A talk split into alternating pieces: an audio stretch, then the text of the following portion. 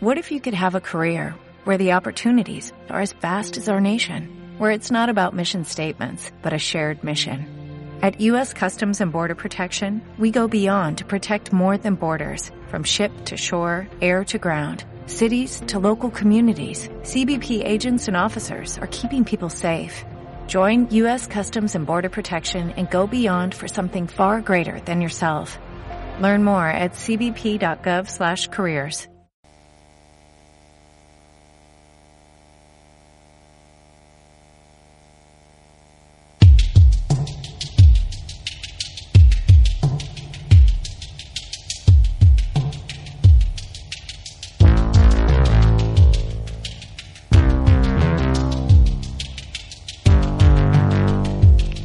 Estamos en el episodio número 11 de esto que se llama Cinema Parásito Podcast. 10.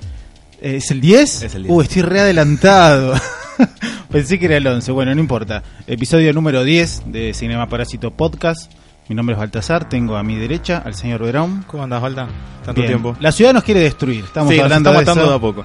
Fin de año, es como que estamos ya 34 de, de diciembre. Más o menos. Sí, igual eh, estamos en un diciembre raro. Está lloviendo, no sé. Yo sé que entré al subte con un, teniendo calor, salí y me mojé. Sí, está lloviendo. Pero seguramente cuando nos escuchen, en el momento que nos escuchen, puede que también llueva. Porque, parece que va a llover de acá hasta el 2020. Más Sí, diciembre es como la revancha al. ¿Cómo se llama? Al. ¿Qué dicen en Twitter? A la banda del verano. La banda del verano, que es una banda que no trabaja, no viaja en subte.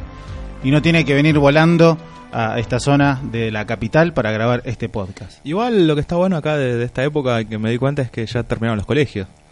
Y el terminar los colegios me, me hizo viajar sentado en colectivo. Sí, eso- yo no viajé sentado. No viajé No, yo, sí, sentado. yo llegué a viajar sentado en colectivo. Viajé. Eh, En el subte no, en el tren tampoco, Ah, pero en subte colectivo. no se viaja sentado casi, no, no existe eso.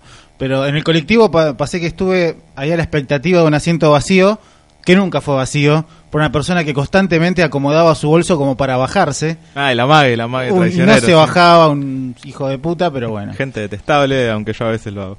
Pero bueno, en serio, eso sos muy sádico, pero Sí, sí. es Ay, no, no, no, mejor acá no era. no era acá. Bueno, estamos acá en Cinema Parásito, vamos a hablar hoy eh, de varias cuestiones. Vamos a hablar de bastante. Se, se nos termina el año. Sí, no, igual no somos muy de, de cerrar el año en el sentido de los rankings. No, lo hemos hecho alguna que otra vez, pero Pero no, no sabemos si lo vamos a hacer. Hoy en cuestión vamos a hablar por lo de... menos no acá. No acá, no acá. Pero a, a nivel podcast, capaz vamos a hacer otra cosa. Pero hoy no- no- nos reunimos acá justamente para hablar de la nueva película de Disney que se va a estrenar en enero eh, en Argentina. Acá todo nos llega muy rápido. Acá nos llega todo muy rápido o, o muy tarde. O sea, no hay un nivel medio para las cosas.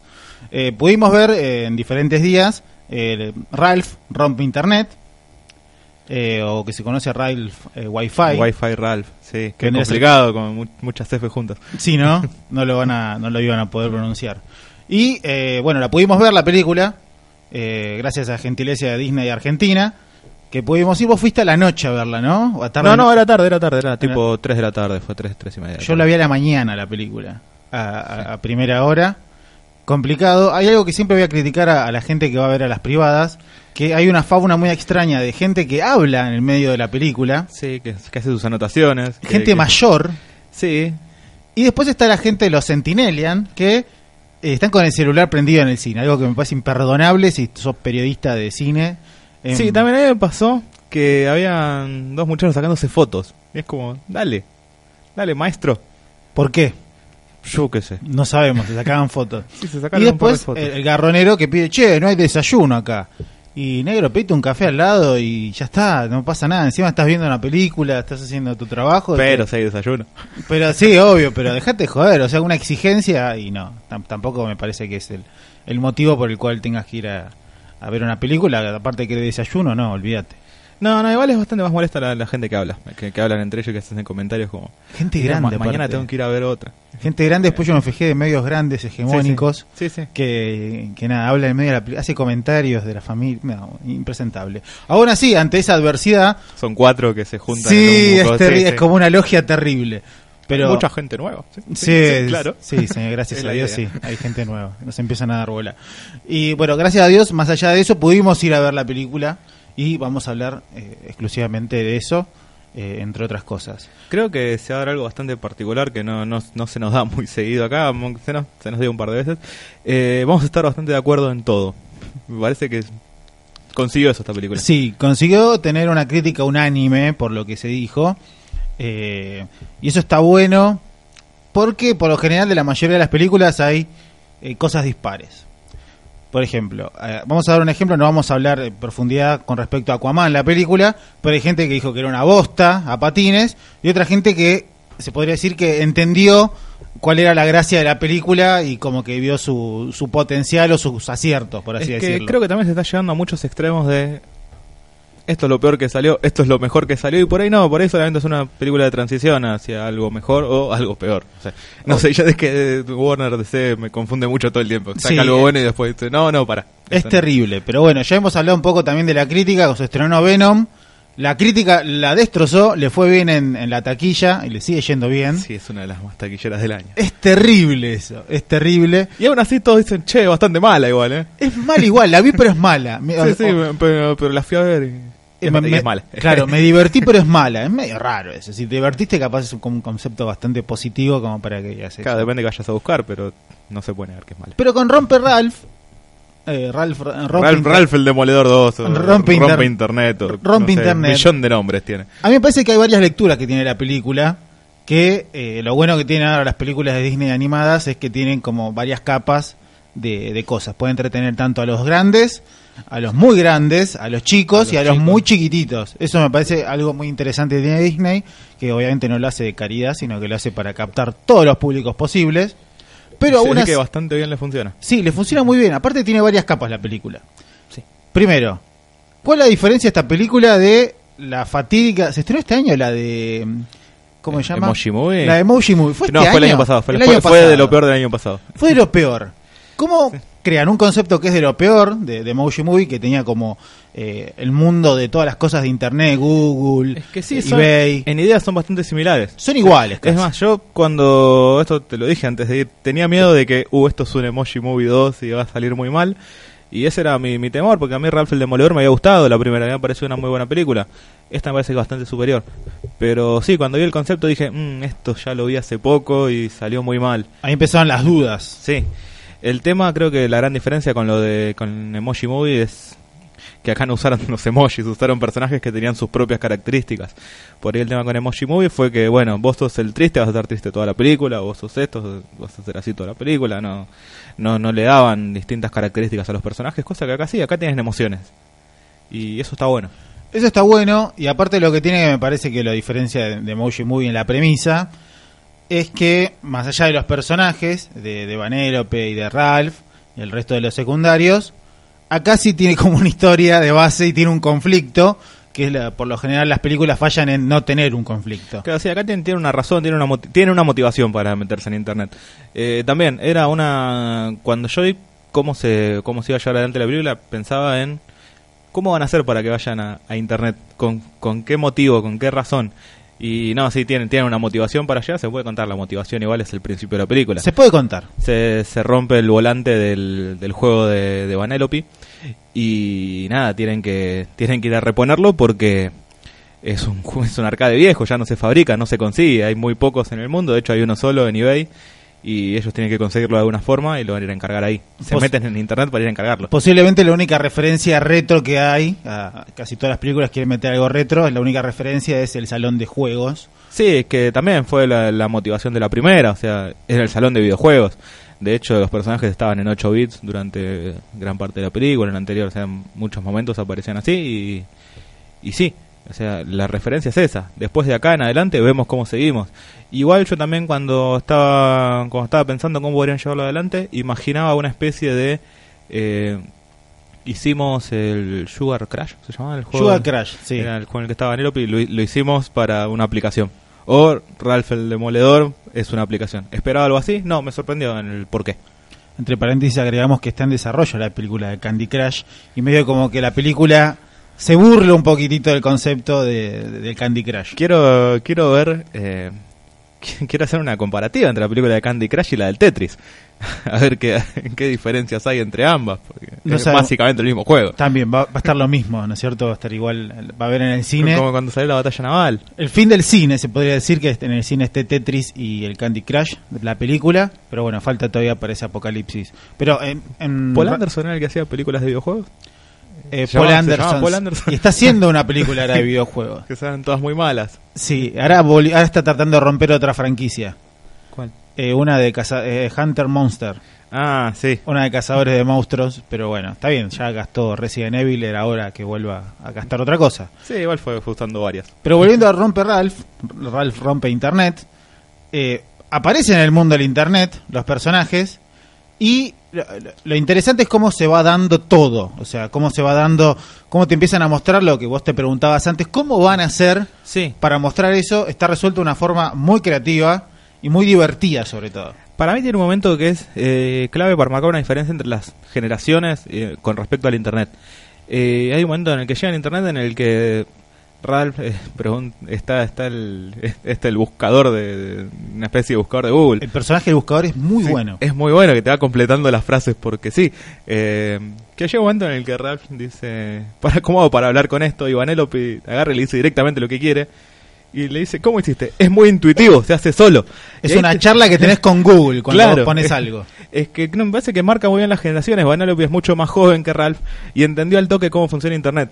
Eh, cosas que van que van pasando ahora entre generaciones mayores y generaciones menores a nosotros. Nosotros justo caímos en el medio, en una generación que entiende bastante, bastante más que la gente mayor a nosotros, pero sabemos que un pibito por ahí lo entiende mucho más rápido. Creo que la película en cinco años va a envejecer, o sea, bueno, no, hay cosas que van a quedar medias anacrónicas. La película en seis meses va a envejecer. En seis meses, ¿no? Yo fui un poco más Sí. positivo. No, es que van a, van a ir pasando un montón de cosas. Las aplicaciones se renuevan todo el tiempo, van mejorando y cambiando todo el tiempo.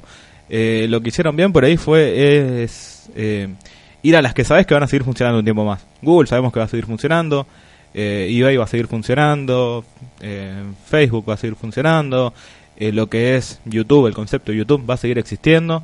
Así como también van a existir los juegos en RPG, los juegos de estos en- van me- van cambiando todo el tiempo, pero siempre van a existir los juegos tipo, no sé, el Fortnite en este momento. Sí. Son, son juegos que van a seguir existiendo. Yo estaba esperando que agreguen el Fortnite. Tuvo No, cosas. no se arriesgaron a tanto. No, pero tuvo cosas. Sí, tiene cosas, pero no se arriesgaron tanto. Eh, hay ciertos detalles que me parecen muy interesantes de la película, por ejemplo, los, los spam Sí, son gente con carteles en la calle que te van acosando. sí, que se te meten en... Igual que los pop-ups, que son, son gente que mandan y... Entra acá, entra acá, entra acá. Es eso, sí. Y eso me parece, todas esas personificaciones que hicieron de, la, de las redes sociales están muy buenos. Y el, el phishing también, esa cosa de querés ganar tanta plata, entra, entra acá y te digo cómo. O sea, eso también lo, lo personifican muy bien y está muy bien hecho. Es muy graciosa por ese lado. Es muy gracioso y lo que tiene la película es que no para en ningún momento. Tiene como un pequeño bachecito al medio, obviamente, pero es constantemente eh, palo, palo, palo. Y eso me parece muy interesante lo que tiene la película. Me sorprendió porque supuestamente dicen que los chicos tienen que comprender las cosas que pasan en la película. Y acá constantemente siempre pasa Que algo. los, los chicos van a entender perfectamente lo que está pasando. Y los chistes también, no para de hacer chistes toda la película. Sí, y por ahí no sé si es un bache, va, no sé en qué parte dirás que tiene un bache. Para mí lo que tiene es un momento de reflexión más que un bache. Es como que en un momento para todo y dicen, para. Acá hay cosas que están bien y cosas que están mal. Vamos a ver, vamos a verlo. Creo que coincidimos que es en la parte donde eh, los dos personajes tienen que ganar dinero para obviamente comprar Sí. este volante y la forma de ganar dinero de internet es con likes, Sí, con corazones. y llega un momento hasta en el que decís... eh, no, sí, eh, que, en el que dicen, esto, esto no está bien y es parte de la internet. O sea, ignoralo o aprende a vivir con esto. Sí, hay un momento que Ralph empieza a hacerse viral en todo el mundo, trasciende lo que es internet y trasciende la historia para lo demás, que eso tampoco se ve mucho, eh, el exterior, el mundo exterior, y empieza a ser viral Ralph para conseguir like, y esos likes se monetizan. Claro, sí, se dan- es como funciona la monetización en YouTube, funciona más o menos así, mientras más visualizaciones, más likes, más comentarios tengas, mayor va a ser la monetización que tengas en tu en tus videos. Bueno, acá empiezan a hacer eso. hacer eso con cualquier cosa, lo, lo que sea, cualquier video chistoso, le agregas Ralph y es como que empieza a, a sumar un poquitito. Y acá uno de los detalles que son reflexivos que tiene es que hay un cuarto donde están los comentarios de Twitter negativos. Están los comentarios. Están los com- sí, son todos había, negativos. había- había un par positivos, pero están los comentarios. Yo encontré dos, por lo menos positivos, pero es como funciona Internet. Y ese es un momento medio particular porque es obviamente una crítica social a- al uso de las redes sociales, donde, bueno, eh, Ralph se bajonea porque empieza a ver que mucha gente lo odia a, a él, odia que sea viral, y eso crea en él algo que es parte del conflicto de la película, que es la inseguridad. Sí, igual, no sé si es justamente el odio a él. O sea, me parece que lo, que tiene Internet en general no es el odio hacia uno, sino el odio a todo. Es el, eh, lo que se conoce como el hater. El hater odia por odiar, o sea, no, no es que le importa si sea él o no. Acá supongo, eh, como lo llevaron adelante, es porque Ralph se hace, se hace viral y está como en tendencia constante. No, no es que hay un personaje que, que est- está Ralph y atrás hay otro, no, está Ralph en todos lados. Donde quieras está él y como que ya también llegó a agotar con estar constantemente. De hecho, hay un- es, es parte del conflicto que siente él cuando, che, pará, ¿por qué estoy dejando de gustar? Porque en una hora llenaste todo por todos lados, la gente se cansó. La película habla un poco de eso, de la inseguridad, también habla de la amistad, porque también se genera que no hay un villano en la película. No. No hay villano en la película. Y supuestamente Eh, no, los, no, hay conflictos entre ellos de, de personas. los antagonistas no son antagonistas, hay como una especie de antagonista femenino que es el personaje, el personaje de Shank, que es eh, perteneciente a un mundo de juegos onda eh, Need for Speed, Sí, eh, con la voz de, Eh, Gal Gadot. de Gal Gadot. Que al principio parece ser como va a ser una villana, pero después cuando escuchas los conceptos que tiene son como claros. O sea, sí. vos no estás cómodo con tu amigo, no hay problema, vení acá o, o lo que sea. Sí, pero, pero si te entiende no va a dejar de ser tu amigo, es eso. o sea, No es villana, o sea, no- no- en ningún Y además momento. Tiene, tiene muy claro que nosotros no somos malos, eh, nuestro juego se trata de eso, tenemos que matar al pibe que viene a jugar. O sea, no, no es que somos malos porque sí. Es más, de hecho se hacen un planteo entre ellos de, está bien que los matemos. O sea, realmente mueren, hay algo muy filo- Claro. filosófico con eso. Y los- no sé si los gamers estarían muy contentos por cómo se los retrata en la película. ¿Por qué? Por, eh, No, es que justamente también eh, atraparon a un... Son los únicos personajes que aparecen fuera de los... fuera de internet, ¿no? Sí, Los dos gamers y el viejito de los arcades. Sí. No, no hay mucho más que eso. no hay, el Eh. mundo de afuera no existe, salvo los- No. la gente de la oficina que ve. Claro, sí, pero que ven los videos no, no tienen una interacción real adentro del juego. Eh, a los gamers se los retrata justo con un adolescente, un preadolescente te diría, y una bebita también, que no llegaría a los 20 años. A mí me mata que en Estados Unidos tomen de inútiles a los administrativos de todos lados, son los boludos que están pelotudeando y compartiendo memes y compartiendo videos virales. No muestran otra cosa, ¿viste? No hay de No, no. negocio, nada. Los que están en la oficina son los boludos que están compartiendo estupideces todo el tiempo. Es que por algo debe ser. Sí, algo. Un estudio de mercado se debe haber hecho ahí. Igual todavía no llegamos a la parte importante de la película. Sí, tiene va- varias partes importantes. No, pero esta es una parte que ocupa gran parte de la película. No llegamos al mundo Disney. Mundo Disney. Acá hay algo muy parecido.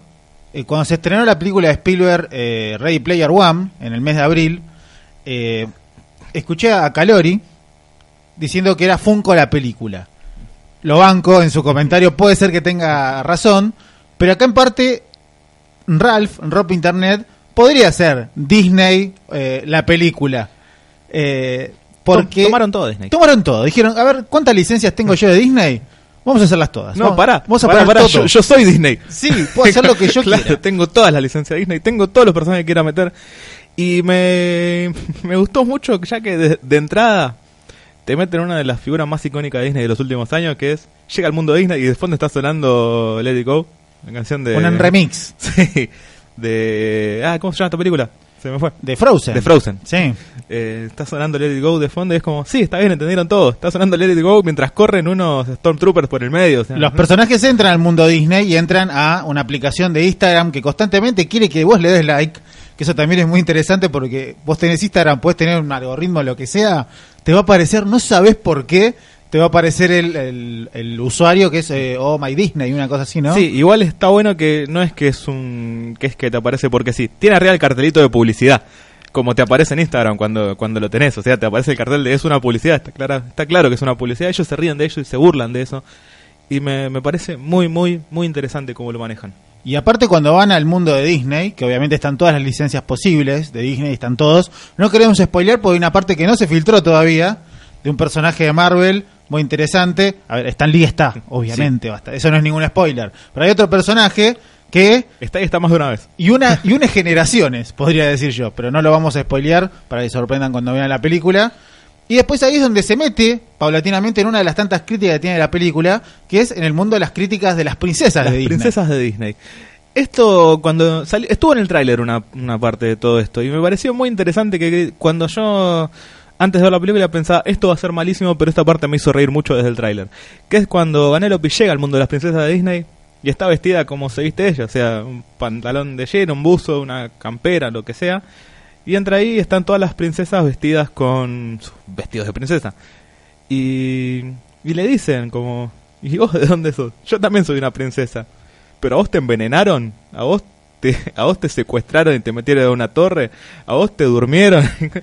a lo que Vanellope responde, ¿están bien? ¿Quieren que llame a la policía?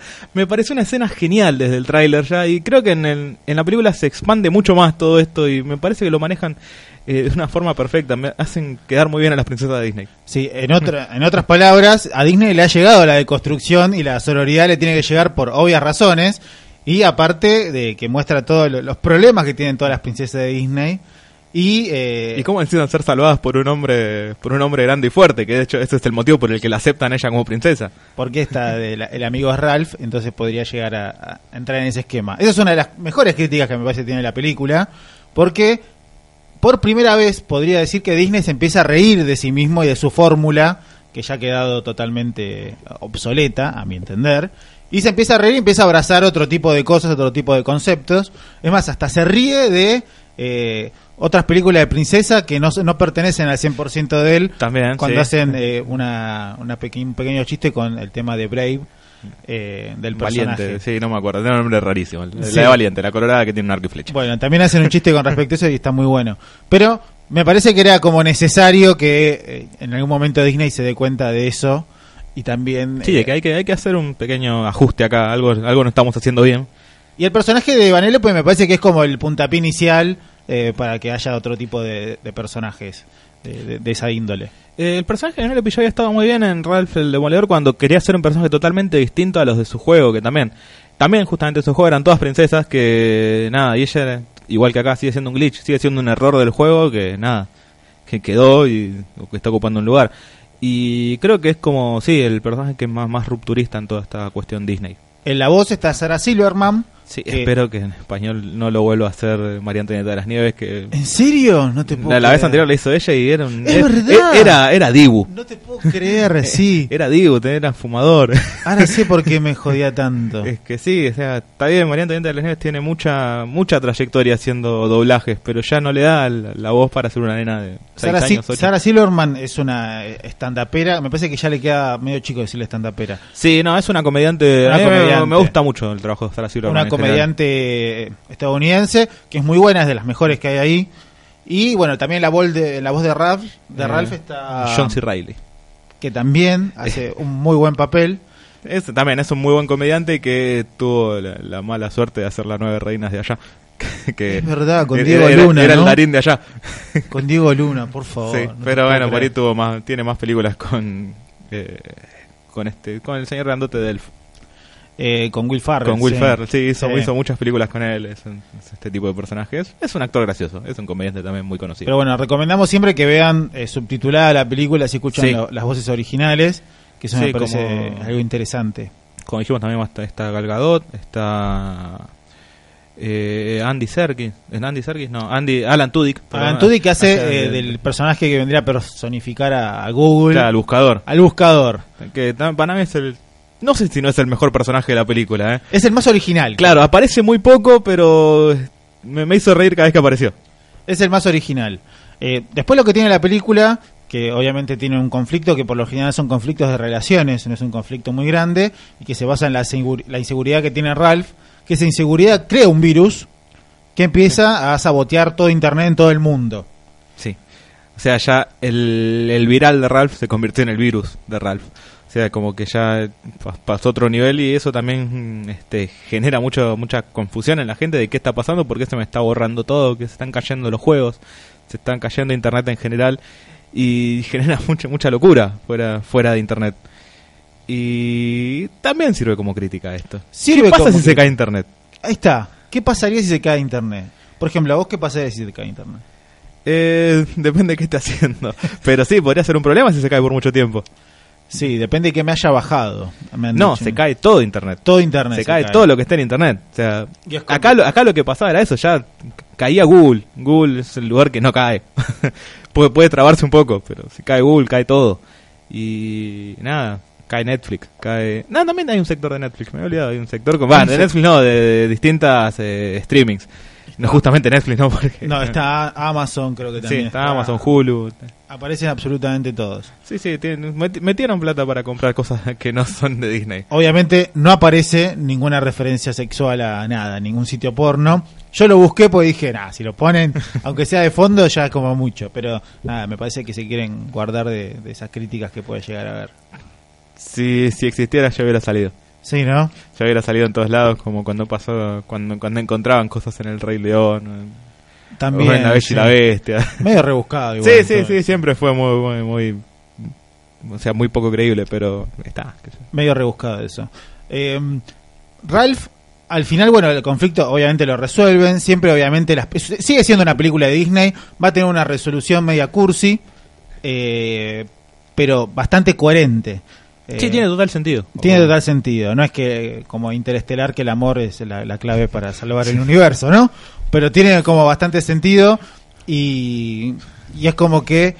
A, a mí lo que me gusta es que se resuelve el conflicto, pero obviamente los personajes, en vez de estar como te empezó la película, terminan diferente, ¿no es cierto? Sí. Que no, no suele pasar mucho en las películas de Disney que empieza de una forma y termina casi igual todos los No, personajes. de hecho, mi Ah, miedo a lo largo de esta película fue esa, fue como, oh, esto acá va a terminar como, como arrancó. El conflicto Claro. no va a llevar a ningún lado. Y no, no, no, se resuelve, se resuelve bien, se resuelve con una cuestión lógica. Y, pero es un conflicto que eh, atraviesa y afecta a los personajes. O sea, le- les deja algo más allá de después de la película. Deja como lugar abierto para una nueva. No creo que se haga, espero que no se haga. No creo que se haga. Yo pienso que no creo que se haga porque no hay nada más como para charlarlo por el momento. Claro, por, o sea, por este medio.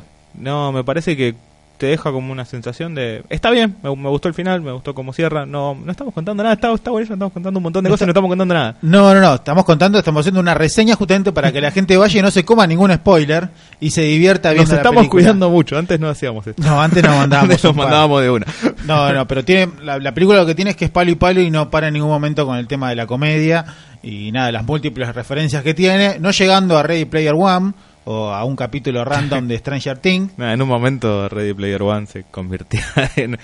Ah, mira esto, mira, mira esto otro. Claro. Esto es de esta película. Acá, ese es un problema que se está dando, me parece yo lo llamo el virus Stranger Things, que es cuando vos haces una referencia de algo en alguna serie, podés hacer la referencia. Si vos me nombrás la referencia constantemente, Sí. y es medio raro. En este, por ejemplo, en Ready Player One lo que pasaba es que de por sí si alguien iba a ver la película, ya sabes de lo que va. Sí, sí, ya sabes que va a tener referencia. ya sabes, pero no es necesario que me las remarques. Onda, eh, aparece la moto de Akira. Claro, esa parte, esa parte es muy la, molesta. La moto de Akira o el Batimóvil. Ey, eh, Esto es de volver al futuro. claro, ya lo sabemos eso. En Stranger Things también como que lo hacen ma- más, más, más obvio todavía. Eh, me parece que el virus empezó de ahí. Sí, se está, se está cada vez más. Bueno, Castle Rock, no sé si la viste, la serie de... No la he visto todavía, la- me la King. Eh, también hace referencia. Bueno, de hecho, uno de los lugares principales en los que se. Es Maine. se- sí, no, no solo es Maine, es la, la cárcel de Shawshank. O sea, es. Nada, Sueños de Libertad, de hecho, hizo en la misma cárcel, creo. Y un cartel gigante así. Es el director de, de la cárcel, uno de los que uno de los principales conflictos está, está relacionado al director de la cárcel y de hecho en un momento dicen, el anterior se disparó, ahí se puede el agujero de la bala. Y es como termina Sueños de Libertad, o sea, Nosotros entendemos que también es algo que tiene que ver con, eh, para vender obviamente el producto y que es más vendible si le queda a la gente claro. En otras palabras es, sos demasiado boludo, te tengo que dejar en claro bien qué es lo que te quiero vender. Eh, hace poco, bueno, ahora eh, vamos a hablar un poquitito de que se hizo el crossover de las series de DC Comic, Sí. eh, que se llama Elseworld, donde conviven la serie de Arrow, Flash y de Supergirl. Y constantemente lo que tiene de bueno esto, que eso, cómo se usa una referencia bien. Te muestran la referencia, pero no te la muestran con el dedo, te la señalan, mirá, mirá, soy esto, mirá, me gusta tal cosa. por ejemplo, empieza la serie y aparece eh, Smallville y te hacen un plano, que es un plano igual al opening de la serie Smallville, con la música de Smallville. Sí. Y ya está, nada más, y empieza eh, la, la escena. Y te van tirando obviamente referencias, pero no son marcadas y con una música, no, porque ahora tanto. No, te lo tiran ahí, ya está, está la referencia ahí. Está ahí, vos fijate si la tenés, si no la tenés. No pasa nada. Y a mí me parece que eh, Ralph el Demoledor, cuando en- entra al mundo Disney, pasa lo mismo que también Ray Player One, que decís, hay tanto para ver y cada vez que la ves vas a encontrar algo diferente. Es que sí, yo estoy seguro de que en un primer vistazo se hacen muchas, muchos flashes de cosas. Estoy seguro que me perdí la mitad de las cosas que están de fondo. O sea, en un momento ves y dice, acá está el mundo de Star Wars, acá está el mundo de, de Marvel, acá está este otro mundo, y es como, pará, pará, pará. Ya sé que Disney tiene medio planeta. Déjame ver qué, qué estoy viendo. Por favor, déjame ver en detalle. Claro, déjame tener en mi casa y poner pausa cada tres segundos a ver qué. Eso me parece muy interesante y lo que tiene, lo que capta me parece bastante público más amplio, Ralph eh, rompe internet y eso para mí es por eso que le va a ir bien. Va a ser una de las películas del 2019, sin hablar Sí. de las películas del 2018, ya hablamos de las películas del 2019. Sí, película que se estrenó en el mundo en 2018, pero bueno, acá. No sabemos, acá viste cómo es esto, pero podemos decir que para el 2019 ya tenemos... Sí, seguramente es una película muy buena para, para ver. Yo ya se la estuve recomendando a mucha gente. como Anda a verla. Anda, Anda- a verla, la vas a pasar bien. es muy buena para cualquier edad. Antes de empezar con las recomendaciones, hemos hablado de Ralph Rompe Internet, película se estrenada en enero en, en Buenos Aires. Si alguien se queda en Buenos Aires, eh, o los pobres que se quedan en, en Buenos Aires, a, a pasarla mal con el calor que todavía no ha llegado, como dicen. Sí, no sabemos qué tanto va a llegar. Yo tengo la suerte, voy a huir de la ciudad en enero, así que, Está bien, está bien. que nada, bien. voy a huir totalmente. La, la junté, sí, como dice acá nuestro operador. Sí, claramente. La junté todo el año, me fue bien en la macrisis. Yo no me voy. Así no sé. que no, conmovedor. Sí, vendi- sí, vendiendo soja, poniendo un club de fútbol también. Ya está, estoy hecho. Los negocios que se hacen. Los negocios, los más comunes, los negocios más comunes que se hacen acá. la guita que nos llevamos por el podcast de que Claro. estamos en Spotify, ya está. Sí, ya No. está, vamos juntando en pala. Eh, sí, también, no, con la FIP no esperemos tener problemas. Pero bueno, también es una crítica a Spotify, estaría bueno que empiece a monetizar, porque hay muchos podcasts que lo escuchan más que mucho rating que hay en la tele o en cualquier lado y nada, no, no ven nada. Pero me parece que ese es el próximo paso, ¿eh? Sí, sí. no sé. No sabemos. Vamos a ver. Eh, pero bueno, antes de hablar justamente de las recomendaciones, eh, hay una noticia que quería tocar Sí. con vos, que hace poco se vio una nota que Lucrecia Martel tuvo charlas para dirigir eh, Black Widow, la película de Scarlett Johansson de la Viuda Negra. Sí. Es rarísimo, yo me sorprendí, pensé que era un chiste. Yo, yo a mí me cuesta creerlo, la verdad. Entiendo que por ahí hayan querido buscar a un personaje, una, una, una directora, para dirigir este tipo de películas, pero la verdad, Lu- Lucrecia Martel. Lucrecia Martel. Lucrecia Martel, bueno, con- Qué, qué, qué, qué, qué lenta que sería esta película. Sí, sería complicado. Bueno, eh, Marvel sabemos que desde que empezó el tema de- del feminismo, la sororidad en todo el mundo, ha querido hacer películas eh, con mujeres, dirigidas por mujeres, eh, y también películas de mujeres. Recordemos que la, la única por ahora va a ser la de Capitana Capitana Marvel, sí, que, la- para- es que está pintando muy bien. que pinta muy bien, que está dirigido por un director hombre y una directora mujer. Y ahora eh, saltó a la luz que, bueno, Lucrecia Martel tuvo reuniones. Eso también hay que decirlo. Marvel, por lo general, no es que una reunión de 10 directoras. Son 200 directoras que van Claro. entrevistando para a ver si alguna más o menos amolda las necesidades que tienen ellos. Y bueno, tuvieron a Lucrecia Martel. Lucrecia Martel dijo que no, que no estaba interesada porque le dijeron, bueno, vos dirigí las escenas de acción, nos encargamos nosotros. Sí, eso dicen. Eh, la verdad que no sé, es muy complicado que sea justo Lucrecia Martel, que no me parece una directora que tenga el perfil de lo que de lo- a lo que apunta Marvel ni a palos. O sea, no me parece ni, de cerca, me parece que es, un- es otro tipo de directora. O sea, a mí personalmente no, no no me gusta, pero no puedo negar que es muy buena. Es muy O sea- buena. O sea, vos ves una película No es- de ella y decís, che, está, está bien hecha esta película. Por ahí a mí, a mí lo que me pasa es que también no, no es una directora que me, que me encante. Que se, se me hace lenta a veces, pero sí sabe construir una película, sabe construir un guion, sabe, sabe llevarlo todo adelante. Eh, pero no me parece que coincida para nada con lo que es el perfil de Marvel. Sí, no, no, no sé que ella dijo que no finalmente porque le dijeron eso y aunque ustedes no lo crean, si vieron Sama, la última película de Lucrecia Martel, Sí. tiene escenas de acción, tiene muy buenas escenas de muy acción. buenas escenas de acción Es una muy buena directora de escenas de acción. y cuando ustedes ven películas de Marvel, la mayoría de la- las películas de Marvel, las escenas de acción las hace la segunda unidad de filmación. A veces se preguntan por qué hay varias unidades de filmación. Bueno, hay unidades para hacer las escenas dramáticas, escenas de acción y escenas con CGI. y escenas de comedia. Así que no, sí, eh, también es eso. Hay un escritor para esas cosas. Y eh, dijo que no por eso y también hizo una crítica que eso a mí me parece que es medio clasista, medio fino, que es con el tema de la banda de sonido de Marvel y el sonido en general. Que las películas de Marvel son difíciles de escuchar, dijo. Tiene razón. Y ahí tiene razón. Sí, es sí, algo que razón. capaz es medio snob, por así decirlo. Pero si vos escuchás una película de Marvel, el sonido, eh, sonoramente, es medio una garcha. Sí, se escucha mucho más fuerte una explosión que, que los diálogos. Y, no, pero tiene razón, o sea, yo no tengo nada que, que discutir de Lucrecia Martel en general, me parece que es muy buena lo que hace. Que a mí no me gusta es otra cosa, pero no se puede negar que ella sabe lo que hace, de hecho es una, es una figura importante a nivel internacional en el cine. Eh, sí, tiene razón, de hecho en cualquier cosa de las que diga va a tener razón. O sea, no, no tengo nada que decir por ese lado. Ha sido, bueno, esta es la nota de color, Lucrecia Martel con Marvel. Capaz, ¿Por qué no Catherine Bigelow? no sabemos por qué nunca- la llamaron supuestamente para hacer, eh, no Marvel, sino DC para que haga Wonder Woman y dijo que no. Eh, porque yo ya la veo más con, no sé, con un personaje más de hagamos explotar esto acá, hagamos explotar esto acá. Fueron los, los rusos y, y armamos una guerra. Catherine Bigelow es este tipo de directora. No sabemos, a mí me parece que, Eh, yo creo, mira, mira lo que te estoy diciendo. Sí. Creo que a Lucrecia Martel le van a llevar propuestas para hacer películas de superhéroes. Probablemente. Estoy seguro, ¿eh? Para hacer escenas de acción y después va a hacer una cosa, va a ser un boom total. Así que DC Comic, eh, Bueno. teléfono. Sí, yo les, les voy a proponer a Ana Lili Armipur, una directora que me parece muy buena. Hay directoras muy buenas. Sí, ella me parece muy buena. De hecho, bueno, el- estábamos hablando de Castle Rock, el capítulo 8 lo dirigió ella y es muy bueno. Y, pero bueno, hay que hacerlas más visibles y bueno, también es parte del trabajo de nosotros. Vamos a empezar con las recomendaciones. Dale. ¿Qué trajiste, Verón?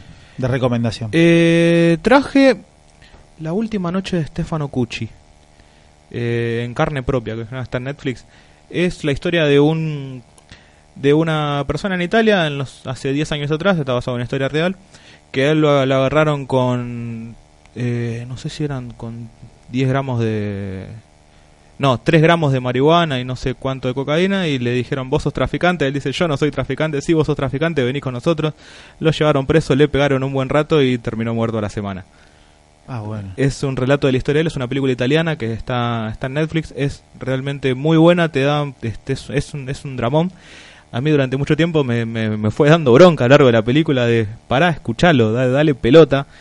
Eh, no conté nada porque ya la primera escena es la de él muerto y el enfermero diciéndole, hey, despertate. Y después, bueno, vamos a una semana atrás, volvemos atrás en el tiempo. Eh, sí, en, en, mi propia carne, la última noche de Stefano Cucci. Me parece que es una película que hay que prestarle atención, hay que verla. El, el actor eh, está muy bien, está, es- termina siendo muy parecido al, al Stefano Cucci real. Eh, estuvo supervisado por la hermana de, de- de esta persona, la película. Eh, a lo largo de la película se puede ver el juicio, toda la situación de cómo termina cómo termina preso y no pasa una semana entre en, en toda la película y ya después se pueden no se pueden ver escenas pero se puede escuchar una parte real del juicio que también es como muy fuerte me, me- me gustó mucho Es tipo documental.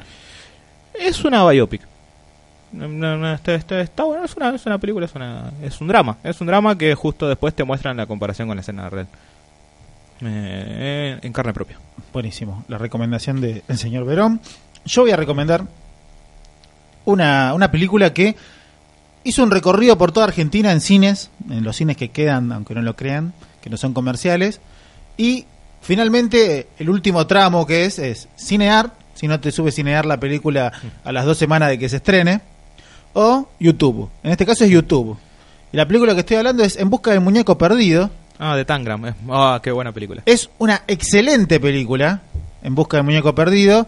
Eh, mucha gente no la entendió, me parece que no entendió la, la gracia de la película, pero es un grupo de chicos de La Plata que tienen que buscar un, un muñeco, Muñeco. un muñeco gigante para las quemas que se hacen en Ah, San Pedro, ¿no es cierto? Sí, es? la, sí, la que se hacen a fin de año que explotan cohetes adentro. Bueno, y hay un muñeco justamente perdido que da el nombre a la película, ellos los tienen que buscar y se van encontrando con diferentes grupos supuestamente heterogéneos que hay en La Plata, eh, particulares, eh, como tribus urbanas, que bueno, son como sospechosos de, de ese muñeco. Es una producción independiente argentina muy buena, que acá me parece que es víctima de no tener la manija suficiente de el periodismo o de las de los grandes medios para eh, hacerla. ¿Qué quiero decir Sí. con esto? Si le hubiera dado pelota a dos o tres personas importantes o medios importantes, la película sería un éxito y demostraría que el cine nacional hay algo más interesante que una película con Darín, Franchella o el chino Darín. Eh, es de, es de Tamran, creo que es de Cristian Ponce, me parece, es el director. No estoy seguro igual porque la mayoría de las cosas de ahí de esa productora las, las dirige él. Eh, tiene muy, eh, muchas cosas muy buenas ahí ese, ese canal, búsquenlo, Tangram Cine.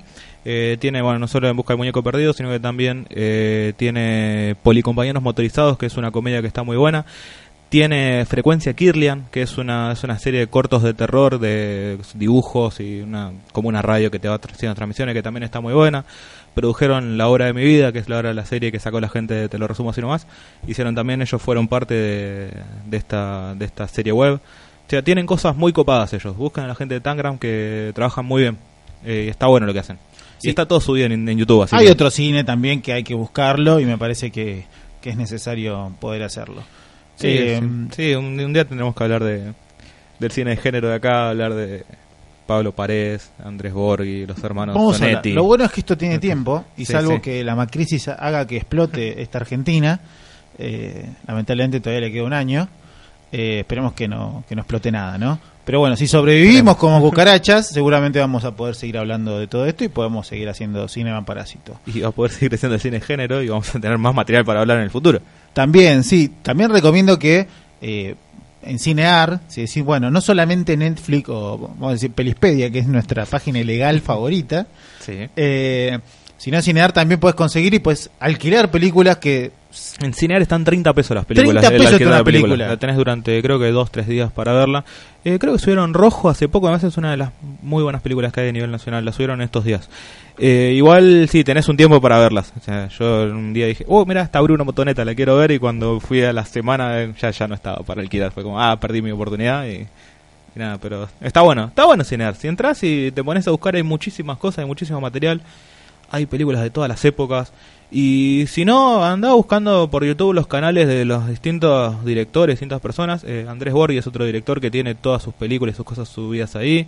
Si tenés- te gusta el cine de género más, más viejo, porque hace bastante que no, que no suben nada, la gente de Videofilms en su canal de YouTube también tiene un montón de películas subidas ahí. O sea, hay, si te pones a buscar hay un montón. hay de todo y hay que darle la bola correspondiente. Y como así dije, lo de En Busca del Muñeco Perdido. En su momento hemos hablado también de eh, Aterrados, una película argentina de terror. Sí, que acá que- no le dieron pelota. El mes que viene la van a subir a Netflix, me parece, y le está produciendo ahora Del Toro, Del Toro va a ser la remake. con el mismo director. con- Porque Del Toro debe haber sido una de las únicas personas en el mundo que más o menos ve todo lo que es under y todo eso y lo que le interesa lo, lo sube y, y nada, así que Eh, también Sí, la, la remake la- también la dirigieron también Rugna. así que bueno, también recomendamos Aterrados para que puedan Aterrado va a llegar a estar. eh, Los Olvidados también de los hermanos Sonetti está buena. eh, pude ver en estos días la eh, Abra Cadabra de ellos que también está muy buena. Pablo Párez Acoso y Tóxico que también está muy buena. Si te pones a buscar está cada vez mejor el cine de género acá. Así que hay que darle bola. Sí, hay que dar la pelota que está, está creciendo mucho y muy fuerte y es uno de los cines más fuertes de América Latina. Así que aprovechen, por favor. Denle una chance, capaz en, si la ves en Netflix y no sé, eh, hay propuestas de terror, mirala que de 10 te puedo asegurar que 6 están buenas. Sí. Es un buen promedio. Sí, Así que nada. Hemos grabado este podcast eh, en los estudios de Radio Ecléctica eh, en algún lugar de la ciudad de Buenos Aires, porque no sabemos qué bien que es. Cuando traes un invitado acá te dicen, ¿qué es eso? ¿Recoleta? Creo, creo que es Recoleta. Barrio Norte, y yo digo, mira, esa media cuadra del Club del Cómic. Creo, creo que es Recoleta. Y ahí se ubican. O a media cuadra de la Facultad de Medicina también. A la vuelta. Estamos ahí en el medio, eso es muy- bastante ecléctico. Eh, el operador ha sido Lucho. Eh, Lucho, gracias, como siempre. Y, y bueno, ¿nos pueden encontrar en dónde? Nos pueden encontrar en Evox, en Spotify, en iTunes, en Google Podcast, eh, donde quieran. Bu- bu- Buscan y nos encuentran. En Instagram también. En Instagram nos pueden encontrar en eh, Cinema Parásito. Cinema Parásito. en Facebook también como Cinema Parásito. En Twitter como Cinema Parásito. Son- busquen Cinema Parásito y vamos a aparecer en algún lado. No está registrado ni los robaron todavía. Así que todavía no, así que- estamos contentos. Todavía Eh, aparecemos arriba cuando nos ponen en Google Cinema Parásito. O sea, está. y nos escuchan cuando quieran. Adiós. Chau.